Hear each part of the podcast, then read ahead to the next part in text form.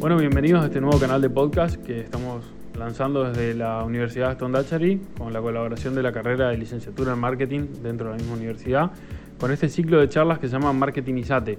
Este podcast lo que va a hacer es contar nuestras experiencias que hemos tenido con los disertantes en las charlas y contar una pequeña parte de la charla resumida con distintas personas que van a venir acompañándonos, distintos invitados, profesionales del rubro o no, que van a estar aportando su granito de arena para que esta charla sea más entretenida y más amena. Gracias y espero que disfruten de este podcast.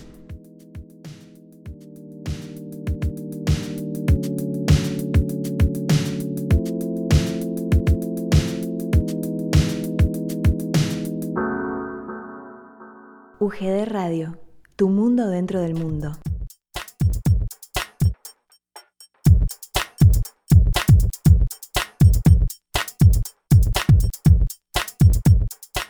Y en esta oportunidad contamos con la presencia de la licenciada Inés de las Heras, quien nos va a hablar de todo el mundo de la fotografía de redes y también nos acompaña en esta oportunidad el licenciado Oscar Tacho Almonacid, colega mío, compañero de estudio, que nos va a aportar también su, su perspectiva del mundo de las redes y de la fotografía. Así que hola Inés, hola Tacho, ¿cómo andan? ¿Cómo andan? Gracias por recibirme también. ¿Cómo estás Nico? Gracias por la invitación. No, gracias a vos Inés y a vos Tacho por aceptar la invitación y, venir. Bueno, contanos un poquito cómo todo este mundo, cómo surge tu, tu entrada al mundo de la fotografía en redes sociales. Bueno, en realidad, bueno, para no irme tan tan atrás, este, soy así como eh, me autodefino como este, adicta a los cursos y, todo esto empezó hace mucho también con un curso de fotografía, pero este, haciendo mucho más hincapié, como le pudo haber pasado a varios en esta época, con la pandemia, en donde me metí en un montón de cursos y talleres de fotografía especializado también para redes, y ahí empecé como a perfeccionar, a agudizar un poco el ojo y a corregir esas cosas que en la práctica veía que, estaban saliendo. Y a partir de eso fue que empecé como a perfeccionarme, entre comillas, porque uno siempre está este, quizás un paso más atrás de lo que, de lo que está la oferta, pero este, no soy fotógrafa. Este, creo que además el mundo de la fotografía es enorme, así que queda, queda mucho por recorrer, pero sí lo, lo adapté y lo digamos, hice hincapié en esto de las redes sociales y fotografía de productos, quizás para llevar mi cuenta y, y para ese lado seguí.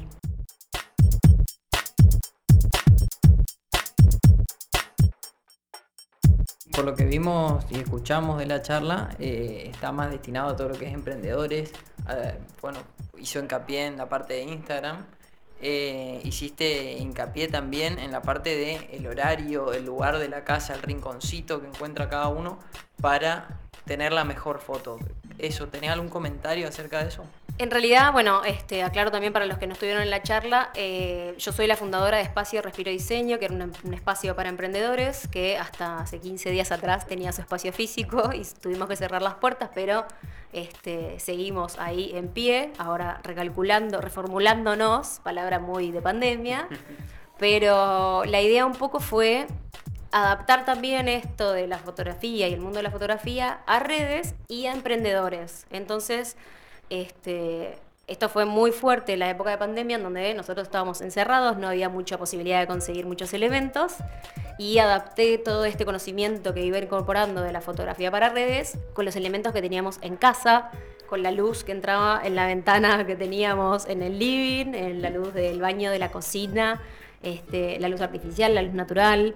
Eh, ahí empecé también como a compartir a través de, de la cuenta de Espacio Respiro Diseño todos estos pequeños elementos que iba incorporando y este, cómo se puede crecer además por eso. Yo con el cambio de, la pandemia este, vi un cambio Totalmente, totalmente. Con la pandemia nos hizo crecer a todos, nos hizo cambiar a todos nuestra forma de pensar, nuestra forma de estudiar, incluso, bueno, obviamente las clases virtuales y demás. Volviendo a lo de crecer y a lo de la fotografía, yo veo que muchos, por ahí, me incluyo también, hmm. somos medio fanáticos del retoque. ¿sí? Eh, la pregunta por ahí final sería retoque sí o retoque no. O sea, ¿qué, es mejor?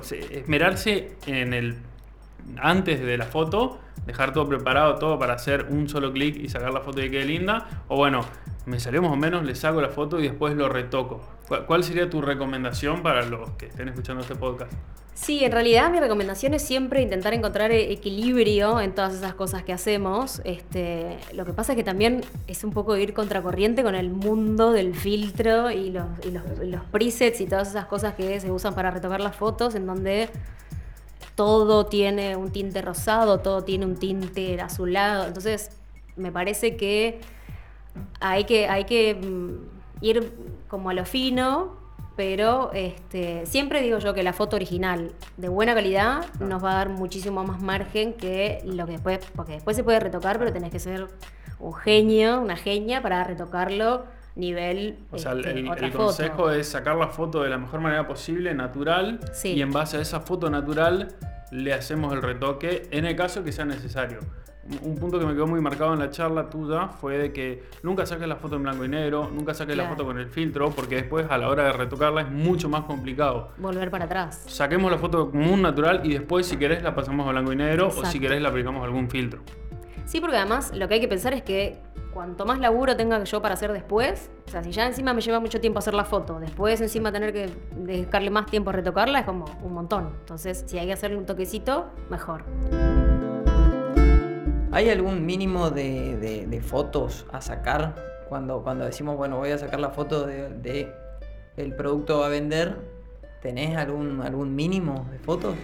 Yo me lo repito todas las veces que saco fotos porque después mi celular explota y tengo 40 que son iguales, una que tiene un poquito más arriba, un poquito más... Eh, la realidad es que está bueno poder sacar más o menos entre 5 y 10 fotos con diferentes encuadres, eh, moviéndose, eso también está bueno, que en el taller se vio.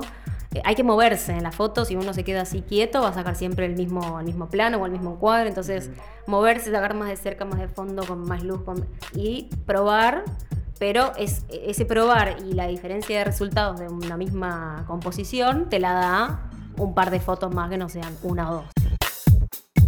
Y hablando de elementos, eh, a mí yo tengo una pregunta que para mí es creo que es importante, es todos sabemos que hay distintos tipos de productos. O sea, tenemos productos de comida, tenemos productos que no son comida, auriculares, micrófonos, eh, cámaras de fotos, cremas, eh, jabones y demás. O sea, y hoy en día con el tema del emprendedurismo cada vez hay mayor variedad de productos que hace la gente en su casa, velas también y demás.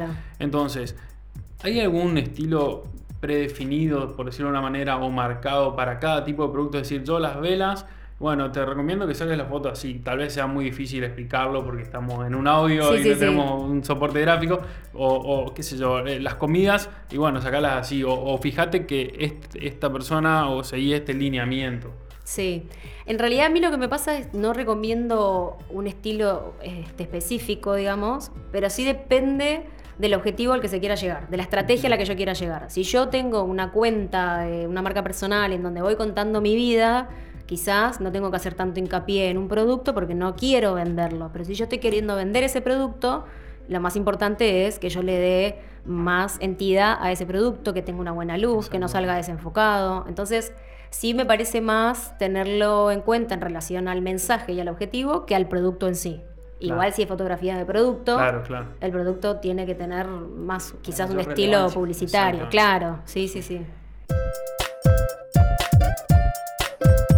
Y al momento de, sacar fotos, eh, en cuanto a la tecnología, eh, ¿algún celular necesitamos algo específico para sacar la mejor foto o con cualquier celular podemos hacer magia?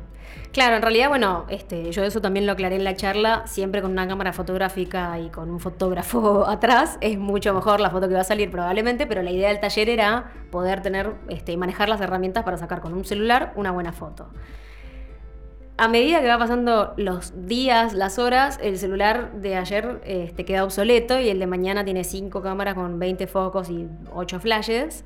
Este, pero es lo que yo recomendaba también ahora en la charla, cuanto mejor sepamos usar las herramientas que tenemos, más jugo le vamos a sacar. ese sería el desafío. Ese sería el desafío, tal cual. Que fue lo que pasó también, que ahora en la práctica, por suerte, pudimos ver que hay que ponerle ganas. No importa el aparato que tengas, no importa la cantidad de cámaras ni la luz. Realmente vimos como los chicos se tiraban al piso, se acostaban en el piso, lo que vos decías, moverse, buscar el ángulo, eh, subirle un poquito una ramita otra y, buscarle la vuelta. Si tenés ganas, la foto va a salir bien porque le estás poniendo toda la onda, no importa el celular. ¿Crees que en Posadas está profesionalizado el tema de la fotografía de producto? ¿Cómo ves ese, ese segmento? Si ves que en un par de años lo estará, hoy en día lo está, ¿qué se puede mejorar? ¿Hay gente que se dedique a eso? ¿O, por ahí hay mucho de nivel amateur que está practicando y está mejorando? ¿Cómo lo ves? Sí, en realidad lo que pasó mucho que la pandemia nos obligó a todos, en posadas o en todos, en todos lados del mundo entero, este, valga la redundancia, digamos, del concepto de la pandemia, nos tuvimos que adaptar a lo que venía y esto de mostrar en imágenes lo que yo vendo, lo que yo soy, lo que yo ofrezco, nos obligó mucho a este, perfeccionarnos, emprendedores, a nosotros mismos y sacar herramientas de donde no las teníamos y quizás comercio o esas cosas también les pasó que quizás acá se ve más el comercio familiar o hay más oferta de comercio familiar, el emprendimiento familiar. Adaptarse con eh, incorporar gente que se, que se dedique a eso. Entonces me parece que por ahí sí se perfecciona mucho. El que se queda atrás, después nos metemos como, como en otro debate que es este, esto de la, de la marca que ya tiene entidad y que en, en ciudades capaz más chicas ya está, la marca es todo, no importa la foto que saque, yo sé que la comida es buenísima y la atención es genial y bla. Pero después quizás el que está más nuevo en el, mercado sí tenga que ponerle un poco más de garra a una buena imagen. O sea, ¿ves una diferencia entre, entre los negocios eh, físicos, digamos, y, la, y los emprendedores que revenden a través de redes sociales o de páginas web? Sí. En cuanto a, la imagen, ¿no es cierto? Sí, porque quizás este, la fidelización del, cliente, de, la marca, digamos, de la empresa de, más tiempo, no necesita que le, que le, reafirmen todo el tiempo el producto que, ya conoce. Le ponen más esmero los Claro, aún así igual vi que por la pandemia igual incursionaron en ese nuevo mundo y perfeccionaron mucho toda la parte de la imagen. Sí, yo creo que fue los, obligó a, tener que renovarse y, cambiar. Sí, sí, cambiar sí, en ese sentido. Obligó a actualizarnos a todos. Y los que tenían servicios que, capaz decían, no, yo necesito redes, yo no, tengo imágenes que puedan llegar a servir o vender mi servicio, también empezó a pasar que apostaron a eso y le empezaron a meter se empezaron a dar cuenta que la foto también vende. Exacto. Que eso, bueno, está bueno. Son las cosas positivas que, dejan Que deja la pandemia y que deja estas situaciones.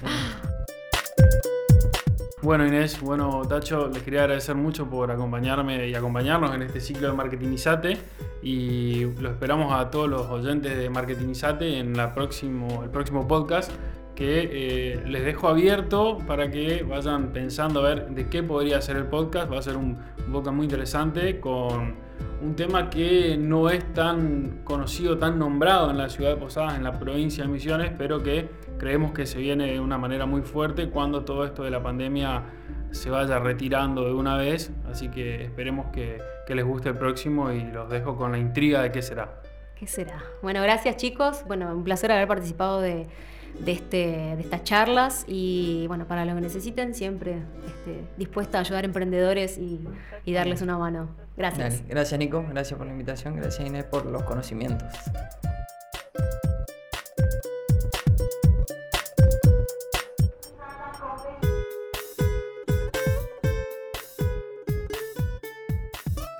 UGD Radio